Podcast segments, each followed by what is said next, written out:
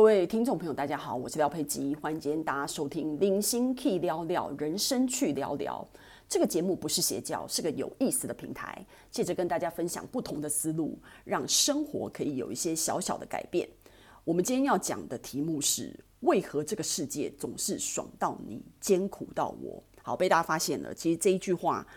比较完美的又应该是要用台语来说，就是松掉力刚抠掉袜啦，你知道吗？就是用台语来来讲是比较那个溃靠是比较好的哈。那为为什么要讲到这个题目呢？你不会觉得这个题目很有趣吗？我记得以前就是我听。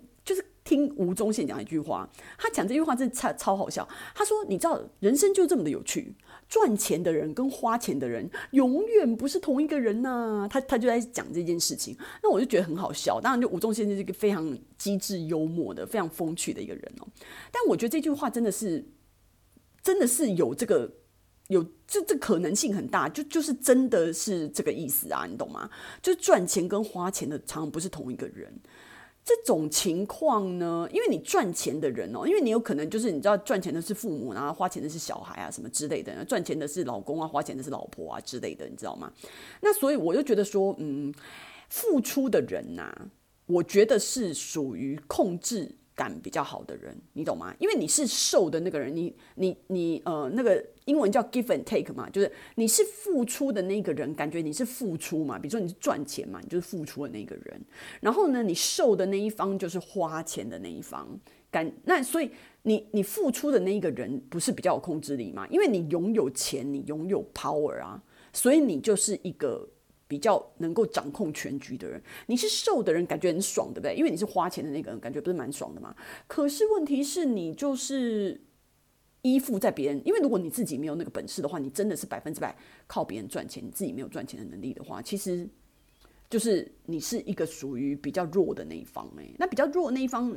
诶，其实我跟你讲，比较弱的那一方不见得是比较不好啦。就像如果你是在那种幸福家庭长大的孩子，那你孩子不跟父母比较，孩子不是比较弱的一方吗？因为还没有什么谋生能能力或什么的。可是他有很多爱呀、啊，他还是可以活得很爽，你知道吗？所以人家说松掉力刚抠的哇，就是爽到你艰苦到我的点，就是我跟你讲，人跟人哦，两个人之间的两个人之间的关系，不管你是亲情、友情、爱情，它都是一个。就是我刚刚说的付出跟接受的对应的关系，所以总是会有一个人爽，一个人港口，你知道吗？那爽，因为艰苦，比如说你赚钱就是比较辛苦，可能你你花钱就比较爽啊，所以你当然是受照顾会是比较爽的，然后照顾别人的就是比较艰苦。但是我觉得，嗯，这种情况你需要，应该是要。rotate 啦，就是一一下子是我照顾你，一下子是你照顾我，这是比较平衡嘛。如果如果不是平衡的关系的话，那就变成像是我刚刚说的父母对小孩。那因为小孩一时半刻没有办法长大，所以可能长时间就是父母一直是在做一个付出的角色，然后子女就是做一个受的角色。然后可能等到哪一天父母老了，然后子女长大了，他再把它倒过来。那这个就是一个比较长时间的 unbalance，然后到最后再把它。倒过来的这个状况，你知道吗？但是如果你不是像父母跟小孩这种极致的状态，你是两个成人的话，我个人觉得松掉地港抠掉哇这种情况，你最好不要真的变得非常倾斜，因为我觉得这个是不对的啊。因为人跟人之间就是一个平衡的嘛。我之前有看到。有人说，就是呃，可能有太太，然后她是外国人，然后她可能嫁来台湾，然后所以每年就是他们可能就是呃过年的时候都要回夫家过年，可是她自己也很想要回她自己的国家过年啊。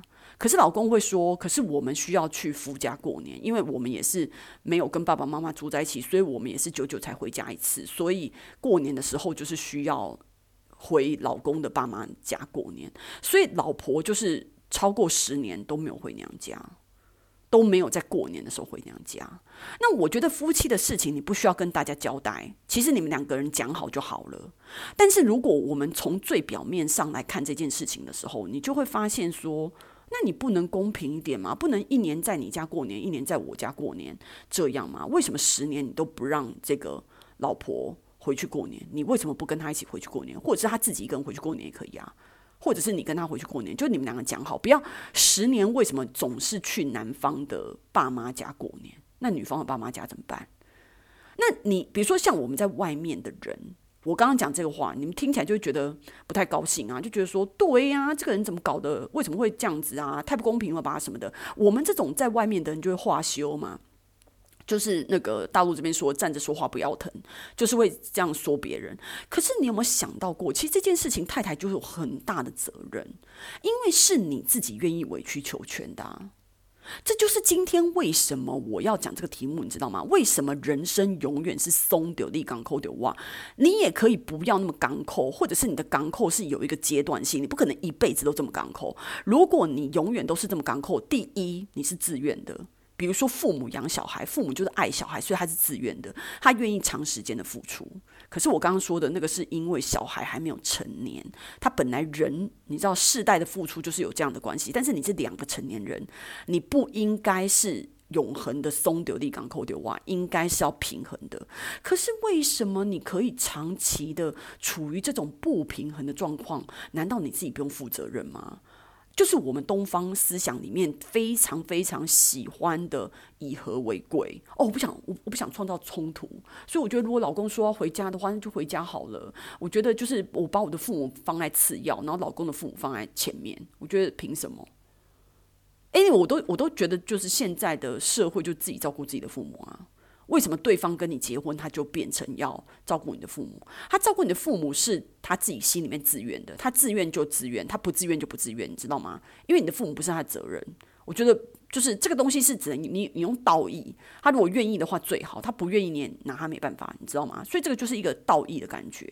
那所以这个东西就是你你自己的底线到底在哪里？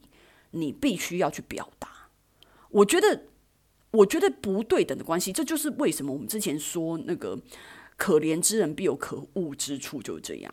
我觉得如果你真的把你自己过太可怜，把你自己过太港口，然后别人跟你在一起就是很怂很爽的话，要检讨的不是只有别人欸，你自己才是应该最大检讨的对象。因为你你自己想想看，如果我们今天被赏巴掌，如果你不给他赏回来。那你就是一个小孬胚啊！你莫名其妙就是无缘无故被赏巴掌，然后你还就是脸摸一摸，然后就走掉。我觉得你很对不起你自己耶！你为什么没有办法勇敢的为自己站起来？为什么没有办法勇敢的 fight back？你就是有很大的问题啊！当然，我不是说夫妻，我刚刚举的那个例子，夫妻的关系你需要用什么 fight back 这种这种言辞，当然不是啊，就是你好好沟通就可以了。可是为什么你可以让对方长期忽视你的需求？然后让他予取予求，然后十年里面，如果比如说你两三年之内摆不平，我觉得 OK，因为他有可能是短期的嘛，我不知道是什么原因。那我可能三年之内，两三年之内都是只能去男方的家过年。可是十年呢？我觉得十年真的太长了。所以这十年里面为什么可以这样？而且，那你有没有想过，如果就这么这一辈子，如果你爸妈哪一天走了，你都没有回去过年，你都没有就是。